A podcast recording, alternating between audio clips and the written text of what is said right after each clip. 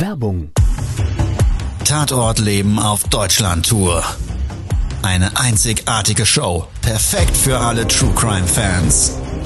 Erlebe echte Tatortgeschichten, spannend erzählt von Marcel Engel, Deutschlands bekanntester Tatortreiniger. Erfahre, was Marcel von den Toten lernen konnte, bei über 15.000 Tatorten. Tatort Leben live, auch in deiner Nähe. Jetzt Tickets sichern.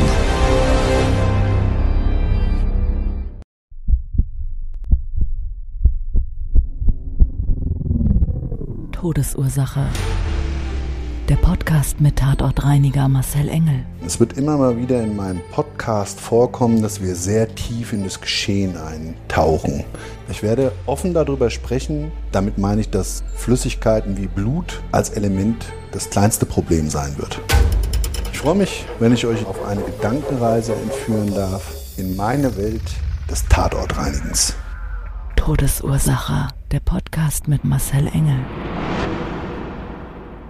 Hallo und herzlich willkommen. Schön, dass du wieder Zeit und Lust hast, mit mir und meinem Gast, komme ich gleich dazu, gemeinsam in meine Welt des Tatortreinigens und diesmal auch in die Welt des Tatortlebens einzutauchen. In der heutigen Folge geht es natürlich, wie so häufig in meinem Kanal, in meinem Podcast, um den Tod. Und gerade im Hinblick darauf, dass dieser manchmal das Leben von uns Menschen nachhaltig für immer verändert, zumindest für alle die, die übrig bleiben. Mein Gast heute, Freund, Wegbegleiter. Und an der Stelle würde ich sagen, stell dich doch vielleicht mal gerade selber vor.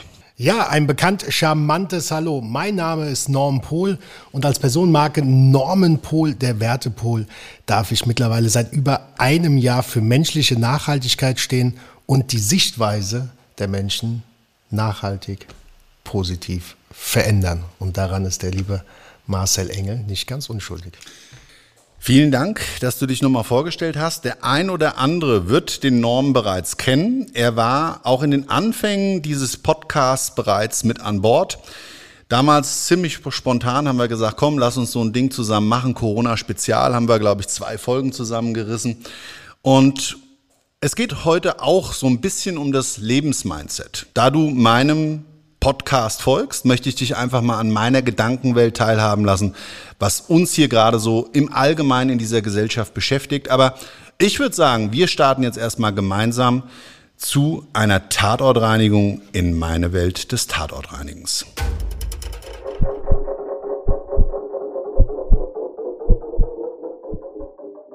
In diesem Auftragsfall war es mal wieder ganz, ganz dringend. Und dann sind wir ja ein bisschen aufgestellt, ähnlich wie die Feuerwehr. Das heißt, in der Regel springe ich oder jemand hier aus meinem Team, aus dem Büro, ein gelernter Tatortreiniger, dann ins Auto und fährt direkt zum Kunden. Ich hatte mich dann entschieden, den Auftrag selber zu fahren, bin ins Auto gesprungen. Was ich im Vorfeld wusste, ist eigentlich nur, dass jemand verstorben ist und vor allen Dingen viel Blut eine Rolle spielt. Von so einer Aussage ausgehend bin ich dann eigentlich erstmal immer in der Annahme, dass es um Unfall handelt. Das ist so ein typisches Szenario. Also vor Ort angekommen in so einer Reihenhaussiedlung, stand ich dann vor einem Einfamilienhaus. Das war so ein bisschen vorgelagert. Davor ein riesengroßer Umzugswagen und der Rettungsdienst.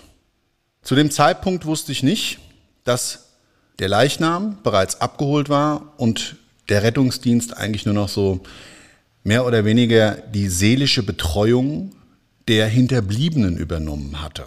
Immer eine ganz schwierige Situation. Du hast zwar einen Ansprechpartner, musst dich ja aber, wenn du vor Ort bist, erstmal durchfragen und dann ist natürlich die Frage, wie geht man selber damit um? Ja, du musst praktisch ja den Geschehnisort und nochmal diese gesamten Aufträge oder diesen Auftrag in sich, die Aufgabenstellungen absprechen. Naja gut, dann ist die Vorgehensweise eigentlich immer gleich. Ich packe da mein Köfferchen, schnapp mir meine Mappe, wo mein Auftrag drin ist, bin wie in dem Fall auch dann zum Hauseingang gegangen. Die Tür stand offen und dann habe ich mal ins Haus reingerufen, weil unmittelbar jetzt im Hausflur selber keiner irgendwie sichtbar war. Keine Rückmeldung, auch immer ganz schlecht, kann aber mal passieren, hat in dem Fall dazu geführt, dass ich mein Handy gezückt habe und die Telefonnummer, die wir als Kontakt eingetragen hatten, angerufen habe. Da ging nur ein AB dran. Also grundsätzlich eine schlechte Voraussetzung. Und dann konnte ich aber schon, und das habe ich im ersten Augenblick erstmal für mich so ein bisschen verdrängt, eben wegen dieser vorher oder eben gerade geschilderten Situation, habe ich mich dann erstmal auf das Sichtfeld wieder fokussiert. Weiß gefliester Flur mit Naturholzmöbeln, so einer kleinen Vitrine, einer Garderobe. Die Treppenstufen zum nächsten Stockwerk, in den ersten Stock, auch die, das war so ein ganz, ganz helles Holz, war die komplette Fläche eigentlich mehr oder weniger durch ein Tropfbild und einzelnen Pfützen verblutet. Also Blutkontaminierung auf mehreren Quadratmetern sichtbar. Gerade der Weg nach oben, da hat man so gesehen, da hat das wahrscheinlich seine Anfänge genommen. Da wurde es mehr oder weniger erstmal sichtbar gefühlt ein bisschen weniger. Und ich konnte mir für mich ja noch gar nicht ausmalen, ohne Kundenkontakt, was passiert ist. Also ist natürlich dann irgendwo mal der Schritt zu tun, sich das Objekt weiter anzuschauen und einfach jemanden zu suchen, der verantwortlich ist und der einem weiterhelfen kann, dass man sich anmeldet und dann die Reinigung vollzieht. Ich bin dann in den ersten Stock. Dort war im Gegensatz zum Erdgeschoss ein Teppichboden verlegt, so ein heller Overfloor, komplett überall auch mit Blut getränkt, tropfenweise, auch wieder so ein, so ein Pfützenbildnis. Und die Konsistenz hat mich jedoch so ein bisschen gewundert. Das alles komplett frisch, also wirklich war es teilweise so, an den Treppenstufen, da ist das an einer übergelaufen, so diese Pfütze, und ist dann immer so ein ganz langsam zur nächsten Treppenstufe runtergetropft. Und gerade auf dem Teppichboden im oberen Stockwerk konnte ich auch erkennen, dass sich also nicht nur ausschließlich Blut in dieser Pfütze befindet, sondern vorher zerkauter Nahrungsbrei. Konntest du also ganz klar und deutlich dann erkennen, je weiter ich Richtung dem ersten Zimmer gegangen bin. Und dann habe ich dann einfach wieder und wieder gerufen. Hallo, hallo, hallo, hallo, hallo. Und es stand zu dem Zeitpunkt in einem Schlafzimmer das Fenster offen, wegen der Geruchsbildung aller Wahrscheinlichkeit nach. Ja, und dann habe ich Leute von dort aus so über die Kante der Fensterbank hinweg im Garten laufen sehen. Unter anderem jemand eben in dieser typischen Kleidung, einer ähm, Arztkleidung, so ein Rettungsdienst, rot-weiß. Ähm, ja, und dann habe ich vom Fenster aus eben in den Garten reingerufen, hallo, ich bin hier der Spezialreiniger, der Tatortreiniger. Wer ist denn hier Ansprechpartner? Und wie ich das ausgesprochen hatte, ist die Dame, die sich gerade bei diesen Rettungsassistenten und bei dem Arzt befunden hat, auf dem Rasen ohnmächtig geworden. Habe ich mir gedacht, Gott, oh Gott, oh Gott, was hast du denn jetzt gemacht?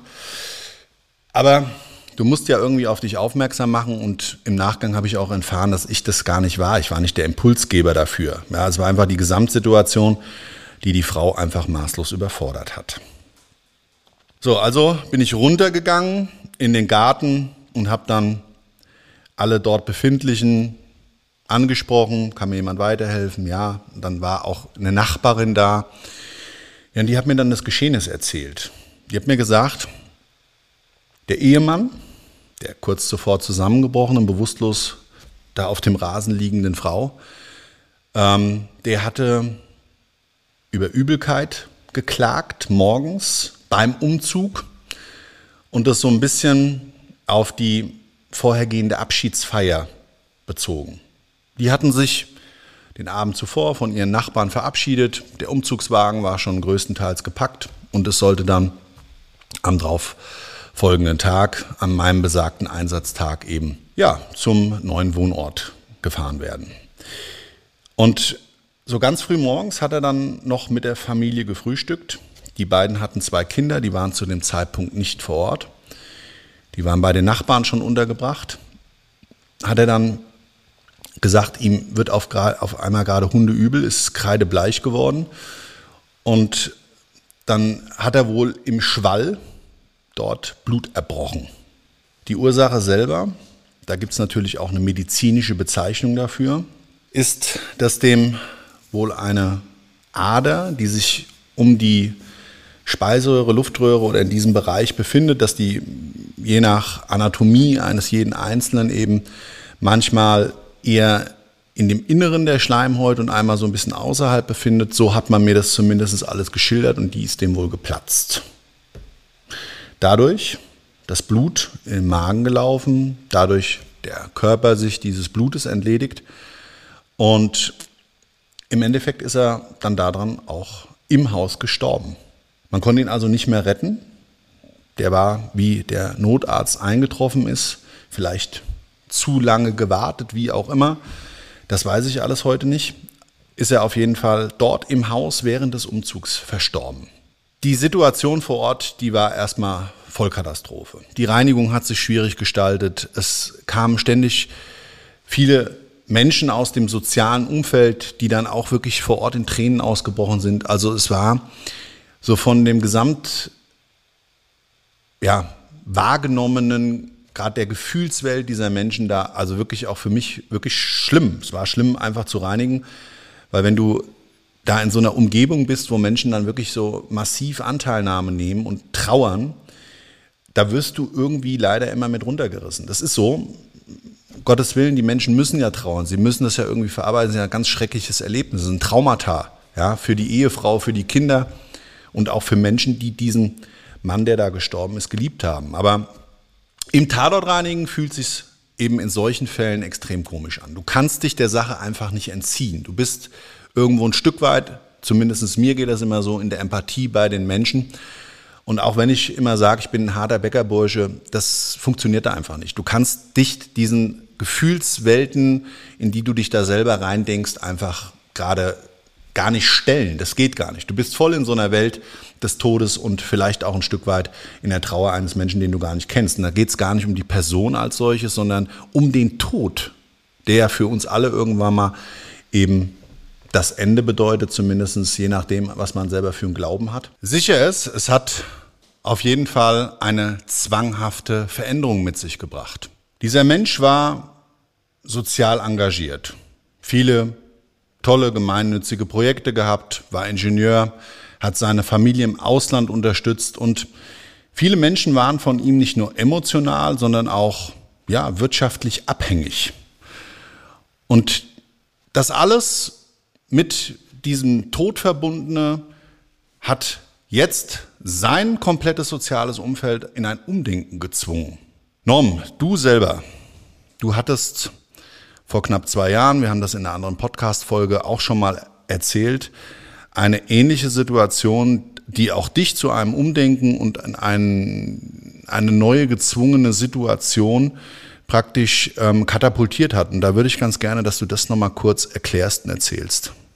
Ja, wie du gerade eben auch ähm, berichtet hast, äh, diese wundervolle Person, so eine wundervolle Person habe ich auch verloren. Manuel Suarez, äh, Familienvater, Freund und äh, mein Geschäftsführer zum damaligen Zeitpunkt gewesen. Und das ist dann wie so ein Schlag ins Gesicht, wie so ein Hammer ins Gesicht, ähm, wenn du das erlebst. Äh, aus dem Nichts der Herzinfarkt damals und ähm, es fühlt sich einfach alles nur so unfair an.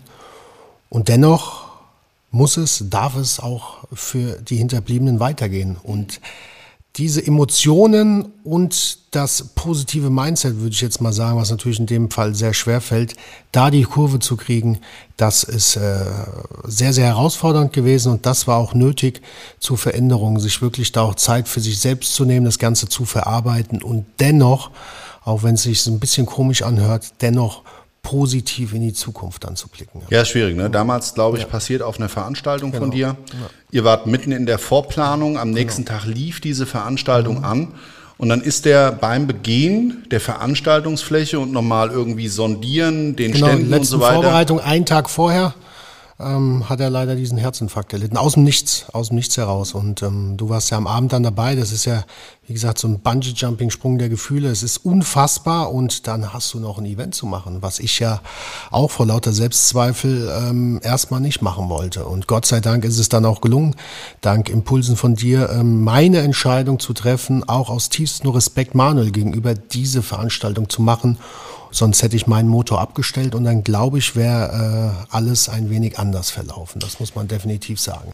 Ich meine, wir alle wünschen uns ein möglichst gesundes, glückerfülltes Leben. Wie lange das ist, das können wir nicht selber bestimmen. Wir können es vielleicht positiv lenken, aber im Endeffekt, ich persönlich glaube zumindest an Schicksal. Das ist uns einfach vorbestimmt und irgendwann machen wir die Augen zu. Für alle, die übrig bleiben, ist es extrem scheiße. Wenn wir jemanden in unserem sozialen Umfeld verlieren, den wir lieben, dem wir zugewandt sind, dann ist das Wertvollste, was uns genommen wird, diese wunderbare und fantastische Zeit mit diesen Menschen. Und da ist schon so das Erste, was ich mit dir gerne mal teilen würde.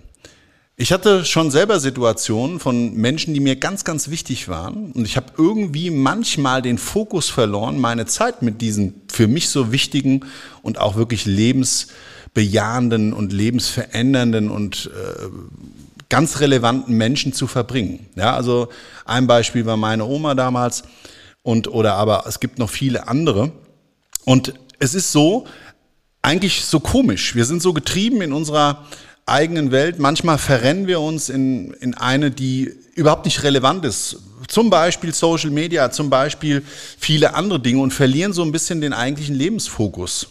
Meines Erachtens nach ist es wert, sich da immer mal wieder neu aufzustellen, da mal einfach in sich zu gehen und sich selber so einen Ist-Zustand abzufragen. Wie sieht es denn gerade bei mir aus? Wie viel Zeit verbringe ich denn wirklich mit den Menschen, die mir persönlich extrem wichtig sind? Der Tod bringt Veränderungen, gezwungen. Immer dann schrecklich, wenn, wie gesagt, auch Menschen gehen, wo man überhaupt gar kein Verständnis für hat oder die Todessituation eine solche ist, die einfach grausam und sich als völlig unerklärbar darstellt. Ja, also Kinder und alles das drumherum ist schon mal überhaupt, glaube ich, nie zu verarbeiten. Also ganz, ganz schreckliche Szenarien, die ich als Tatortreiniger da auch immer wieder mit durchlebe. Also diese Gefühlswelt, du steigst da ein und du bist genau wie in dem Fall bei dieser Tatortreinigung einfach in einer gewissen Empathie, auch wenn es nicht dich selber direkt betrifft, gezwungen, dich mit auseinanderzusetzen und eigentlich an der Stelle, für mich zumindest immer, auch wenn es hart ist, auch wenn es Kraft kostet, super wertvoll. Weil dadurch kommt die Wertschätzung zu dem, was ich vorher gesagt habe, nämlich die Zeit, die eigentlich relevant ist mit Menschen, die wir lieben, die wir mögen, die uns voranbringen, die uns wachsen sehen wollen und so weiter und so weiter. Einer deiner gerade Bühnenthemen, die dich ja begleiten, Menschen wachsen sehen. Wie, wie, ist, da dein, wie ist deine Aussage? Dazu? Umgib dich mit Menschen, die dich insbesondere lieben und wachsen sehen wollen. Das durfte ich ja auch bei dir erleben und das war elementar wichtig. Gerade wenn du, ja, wenn dir das Leben mal so einen Knockout verpasst, dass du da einfach äh, diese Menschen um dich rum hast, die dir helfen, wieder aufzustehen, ja, dass, dass du dich orientieren kannst, dass du reflektieren kannst, dass du wieder zu, zu dir selbst kommst, weil es ist außergewöhnlich, es tut weh, es ist sehr, sehr emotional und ähm, dass man da einfach jemanden hat, so die Leitplanken des Lebens, wo man wieder äh, zu sich selbst finden darf. Es ist ja auch ein Prozess in dem Ganzen und wir neigen ja gerne zur Ungeduld. Und dann ist es elementar wichtig, dass du solche Menschen in deinem Umfeld hast. Mhm.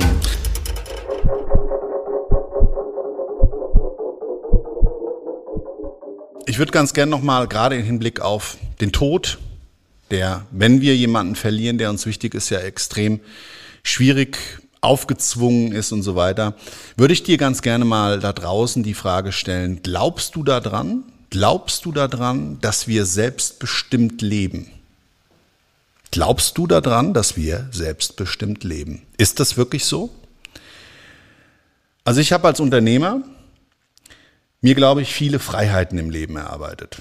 Unter anderem Dinge, an die ich zumindest glaube, dass sie relevant sind. Und immer wieder ist eins, gerade auch in meinen Coachings, thematisiert.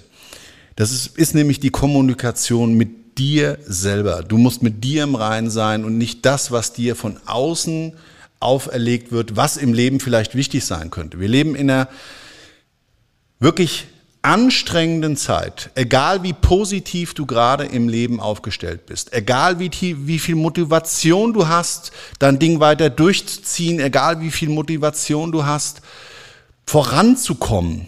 Es ist extrem herausfordernd. Und zwar mehr wie sonst. Du brauchst im Moment unheimlich viel Energie, um die negativen Einflüsse, die du gar nicht beeinflussen kannst, zu verarbeiten. Eine Möglichkeit, ein Tipp ist, achte schon morgens darauf, was du persönlich konsumierst. Gehst du erst in die innere Kommunikation und tust dir was Gutes? Oder bist du draußen so ein Typ, der vielleicht sich erstmal das Weltgeschehen anschaut? Und jetzt mal ganz ehrlich, die Medienwelt ist da nun mal im Moment so aufgestellt, dass sie nicht viel Positives zu berichten hat. Und jetzt kannst du dir die Frage stellen, was glaubst du ist die bessere Variante? In eine positive Selbstreflexion zu gehen, den Moment des Augenblicks zu genießen und zu leben? Oder aber sich dem geopolitischen, dem Weltgeschehen zu widmen und das zu verarbeiten, was auch immer du da gerade angeboten kriegst. Und es ist völlig egal, welchen Kanal du konsumierst, egal was du für eine Meinung hast. Du wirst mit dem bespielt und ganz bewusst wird das auch gezielt getriggert, was du gerade suchst. Das ist ja kein Zufallsprinzip. Jeder, der denkt, er findet die wirkliche Wahrheit, ja, ich weiß nicht, der muss wahrscheinlich neben dem gestanden haben, der abgedrückt hat. Ja, wenn wir mal von einem Tatort sprechen. Weil ich glaube, da gibt es so viele Halbwahrheiten drumherum um das Geschehen und die Täter. Und jetzt will ich dich mal fragen, mein lieber Norm, als Ehrengast. Ähm, glaubst du an Selbstbestimmung? Schwierig, ne, die Frage, oder? Ja, du hast sie so spontan mit Ja beantwortet. Jetzt ja. bin ich mal gespannt. Ja, äh, definitiv äh, glaube ich daran. Ähm, die Frage ist nur immer, wie setzen wir es um? Das ist immer das große Hindernis. Das Ziel ist da, doch wie schaffen wir es im Alltag? Ja? Wie sehr können wir uns darauf konzentrieren, wirklich ein selbstbestimmtes Leben zu führen, sei es durch Freunde, Bekannte, emotionale Sachen oder äußere Einwirkungen? Es ist eine Herausforderung, dennoch äh, glaube ich daran, ja. Also mir gelingt die, es auch nicht dieses, dieses, dieses, dieser Demokratiegedanke, den wir in der westlichen Welt durchleben, an den glaubst du? Ich hatte, ich hatte das ein oder andere Mal in den letzten Jahren, in den letzten zweien, in dieser Zeit, du ja gerade als Event Creator, bei dir auch gewisse Impulse gemerkt, dass du sehr wohl und zu Recht vieles hinterfragt hast. Ja. Hast du in dem Augenblick gezweifelt an deine Selbstbestimmung? Ja, ja, ja, das, die sind da. Ja, ja. Genau. Ja, ja. Also es ist ein schwieriges also, Thema. Also ne? ich also glaube dran und wie ich es ja gesagt habe, in der Umsetzung ist es unheimlich schwierig. Gerade auch in dieser her äh, herausfordernden Zeit, wie du gesagt hast. Aber ich glaube dran, ja. Und ähm, es ist auch wichtig. Dennoch ist es sehr, sehr herausfordernd. Also da kommen auch der ein oder andere Selbstzweifel. Dann ist ja die Frage, wie gehst du damit um? Lässt sich eine Negativstrudel ziehen oder kommst du dann auch wirklich ins Handeln dafür? Also ich habe da ein sehr zweigeteiltes Denken. Ich persönlich glaube, dass wir in unserer Welt, in der wir uns hier gerade befinden, wahrscheinlich auch in der Welt, wo du gerade diesen Podcast hörst, dass wir durch den Konsum bestimmt sind und der Konsum sehr wohl sehr viel unseren freien Denkens beeinflusst. Kann man mal drüber nachdenken, ist auch unheimlich groß das Thema und wird nicht in diesem einen Satz zu beantworten sein. Und ich freue mich, wenn wir demnächst unser Format eröffnen, das dann genau in solche Diskussionsmöglichkeiten führt, miteinander, auch mit der Community und so weiter. Kommen wir aber dieses Jahr noch, Ende des Jahres dazu, da wird es was Neues geben. Ähm, also ich finde die Frage super, die du an die Community gestellt hast, auch an mich. Also das ist schon ein geiles Diskussionsthema. Ja, und es gibt noch so ein Ding, woran ich ganz sicher glaube. Die Selbstbestimmung. Die Selbstbestimmung, glaube ich, und da ist, wie gesagt, dieses zweispaltige. Ich glaube, die Frage kann man nicht mit Ja oder Nein beantworten. Es gibt schöne Argumentationen für viele Dinge und Abschnitte des Lebens. Wenn ich aber mir eines ganz sicher bin, natürlich können wir selbstbestimmt leben. Weil wenn wir nochmal darauf zurückkommen und sagen, okay, wir möchten wahrscheinlich alle so ziemlich das Gleiche. Ein möglichst gesundes, ein möglichst zufriedenes Leben mit einer gewissen Aufgabenstellung, die wir entscheiden und die dann heißen darf, am Ende wollen wir eigentlich glücklich sein. Wenn wir diesen Gedanken mal miteinander teilen, glaube ich, da gibt es einen Satz zu sagen. Natürlich können wir das alles selbstbestimmt, weil wenn das Letzte, was übrig bleibt, der Faktor Glück ist, dann glaube ich daran, dass das eine reine Entscheidungsfrage ist. Und das weiß ich aus meinen unzähligen Tatortreinigungen von Menschen, die ich treffen durfte, auf Opfer, die ich gestoßen bin, die auch ein glückliches Ende genommen haben. Der Tod als solches natürlich traurig für alle, die übrig geblieben sind, für die Menschen, die den Tod als solches erfahren haben. Das, was man rauslesen durfte, das, was man im sozialen Umfeld gehört hat, die waren damit nicht glücklich. Die haben für sich gesagt, Mission complete.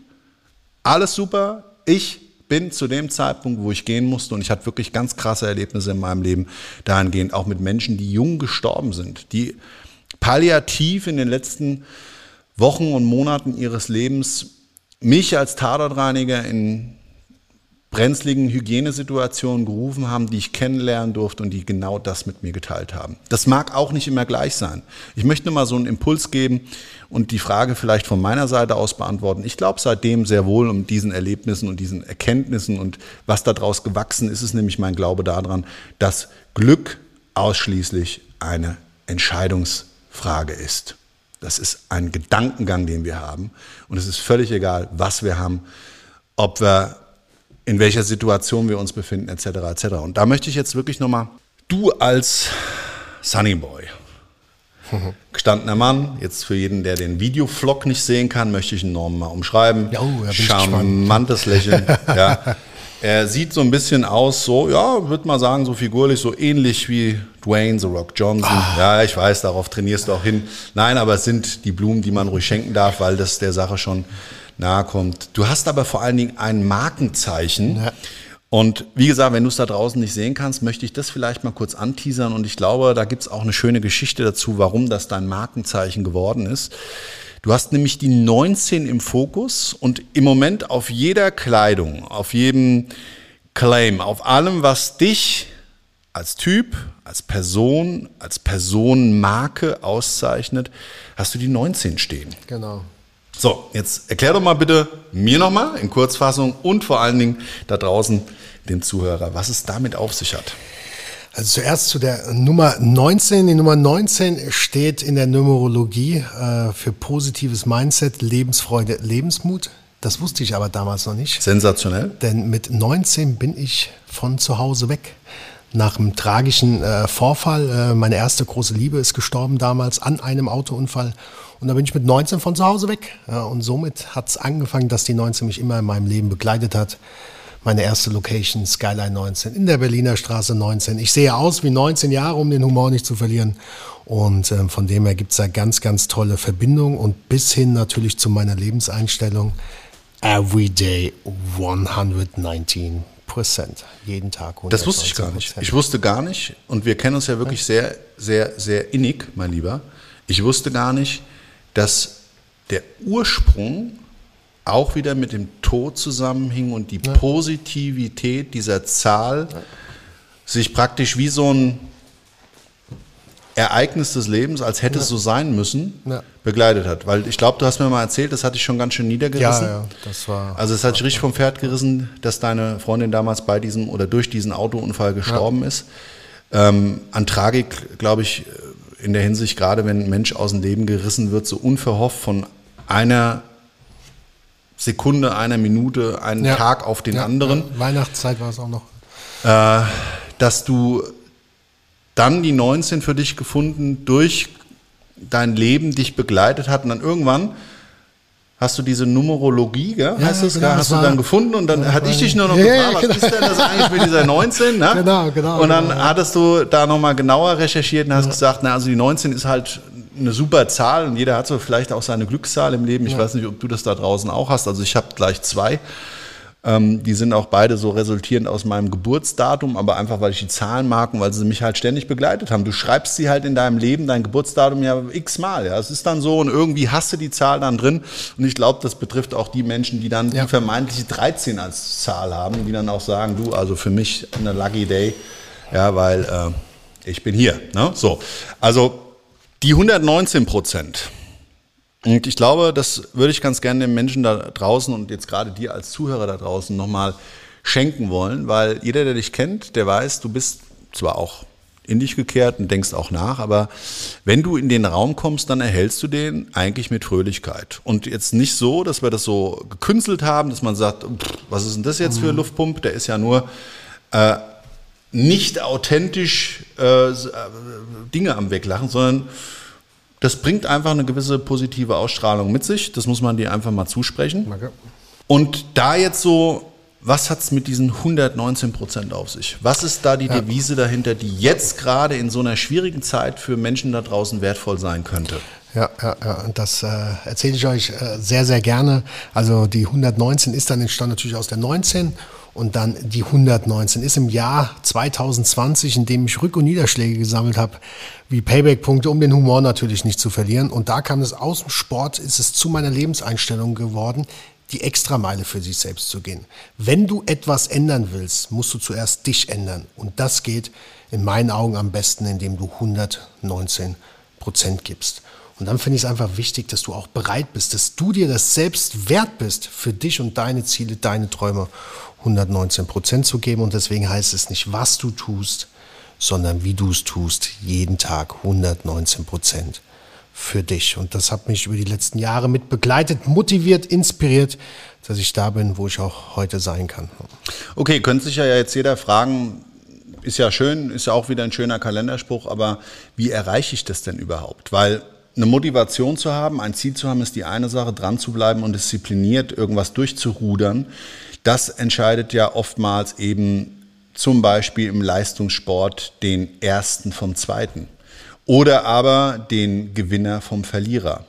Und jetzt mal vielleicht eine Sache, die in dieser schwierigen Zeit, und du konsumierst ja auch und du bist Event Creator, du weißt jetzt gar nicht, was im Herbst alles los ist. Pfützchens macht nichts, ja. alles gut. Wir haben hier einen guten Tatortreiniger, der das macht das später sauber. so. Ach, die Aufregung ähm, hier. Ja. Jetzt ist so die Frage, was ist denn ein möglicher Tipp, wie man in dieser hundertprozentigen, 119-prozentigen Umsetzung bleibt? Was ist dein Erfolgsrezept jetzt gar nicht auf was Spezielles gemünzt oder wie beginnst du morgens und ruderst durch, dass du abends sagen kannst, ich habe heute meine 119 Prozent abgeliefert? Ja, ich äh, darf ja die ganze Zeit, die Zuschauer können es nicht sehen, die ganze Zeit auf dein äh, Zitat gucken. Wir sind und werden, was wir denken.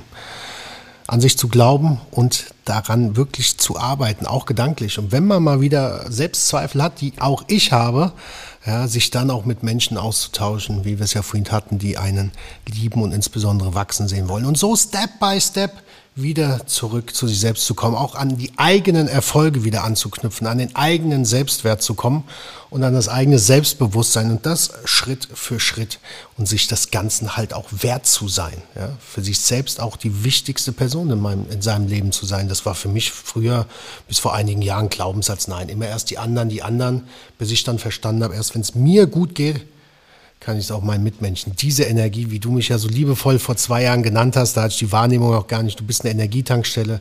Das geht aber auch nur, wenn es mir selbst gut geht. Mhm, gut. Also das heißt, du bist dir dann selbst jetzt der Tipp für draußen. Also ich sag's mal so, die Schwierigkeit besteht ja darin, dass die Ausreden viel leichter sind wie das Machen. Kennst du vielleicht auch? Ja, man hat so viele tolle Impulse im Leben, oftmals kommen sie dann eben zur Silvester, die können mit der Gesundheit zusammenhängen, die können mit der Veränderung im Leben, im Allgemeinen, mit dem Job, mit allem Möglichen zusammenhängen.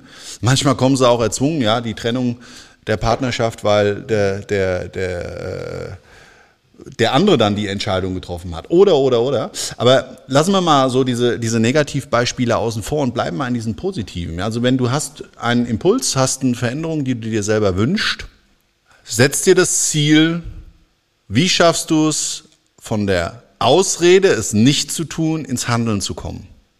Ja, Eigenverantwortung zu übernehmen, sich selbst es wert zu sein. Und wenn du es in der Zeit nicht schaffst, dann Such dir Menschen, die das schon erreicht haben, die dich wachsen sehen wollen, die Profis in diesem Bereich sind und hol dir diese Impulse ganz einfach. Und Step by Step im Handeln, Selbstzweifel gehen im Gehen, sage ich immer so schön, komm ins Handeln, tu, fang an, eine Seite zu lesen, wenn es ein Buch ist, fang an, einen äh, Meter zu laufen, ein Meter ist jetzt ein bisschen wenig, nehmen wir die 19 Meter, fang an, Step by Step und bleib dran. Und wie gesagt, auch ich habe das ein oder andere Mal Motivationsschwierigkeiten gehabt und dann rufe ich die Leute an, wie meinen PT zum Beispiel, jammer mich kurz aus, ist in Ordnung und hole mir von ihm wieder seine positive Energie und seine Sehr gut. Impulse. Das heißt, der Tipp, ganz klar, nochmal zusammengefasst, schaff dir ein Umfeld von Menschen, die, wenn du eine Ausrede für etwas hast, dein Ziel weiter zu verfolgen, den Impuls geben, die an dich glauben und dir die in dem Augenblick dann Kraft schenken. Das kannst du nicht jedes Mal machen, weil irgendwann ist die Nummer ausgelutscht. Aber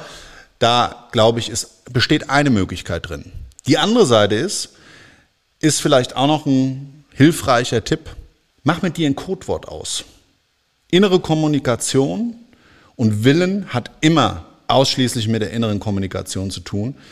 Kann bedeuten, du machst dir ein Codewort aus und sagst eins, zwei, drei und jetzt und kommst ins Handeln. Nicht länger wie dieses eins, zwei, drei, weil sonst hast du viel zu viel Zeit darüber nachzudenken, warum du es nicht tun solltest. Funktioniert ist ein Teil zum Beispiel von einer Navy SEAL Ausbildung. Ja, also die machen das so. Eins, zwei, drei, zack, und dann wird gesprungen. Feierabend, Schluss. Das ist das Geile, ins, ins Handeln zu kommen. Das ist ja wirklich die Dinge zu tun. Ich habe das ja auch oftmals im Sport oder wo ich mit dem Seilhüpfen angefangen habe. Mittlerweile mache ich das über eine Stunde. Es zu tun. Dein Kopf fängt an, nein, mach's nicht. Oder er findet tausend, mach's einfach, beginn. Und dann habe ich dann auch 10 Minuten, 20, 30, 40, zack, war es eine Stunde. Ja. Ist auch ein sehr guter Impuls. Eins, zwei, drei, zack, let's go.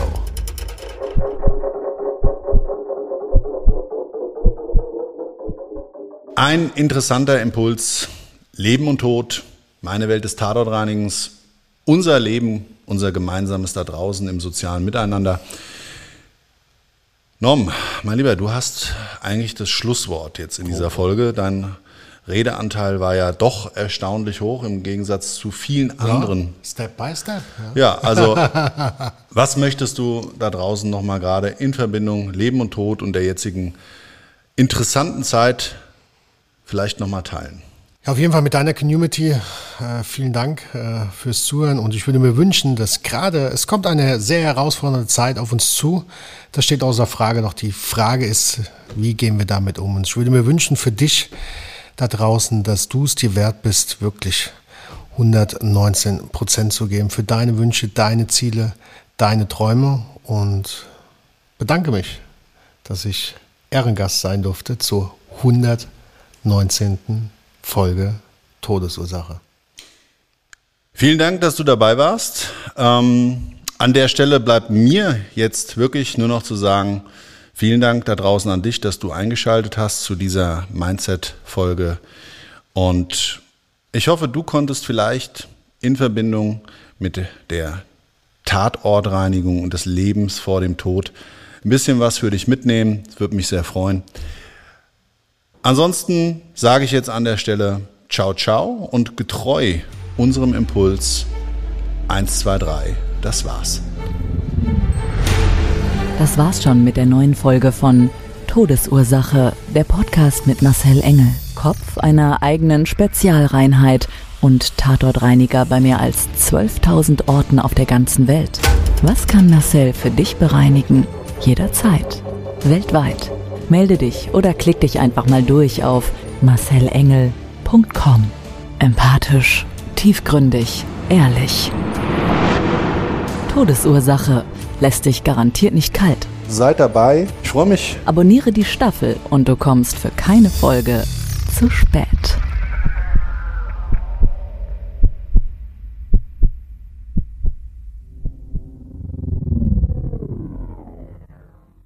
Mobbing findet überall statt. In der Schule, am Arbeitsplatz, innerhalb der Familie und im Internet. Erfahren Sie in dem Kompaktbuch Ausgemobbt, wie Sie sich gegen Mobbing wehren und künftig vermeiden, zum Mobbing-Opfer zu werden.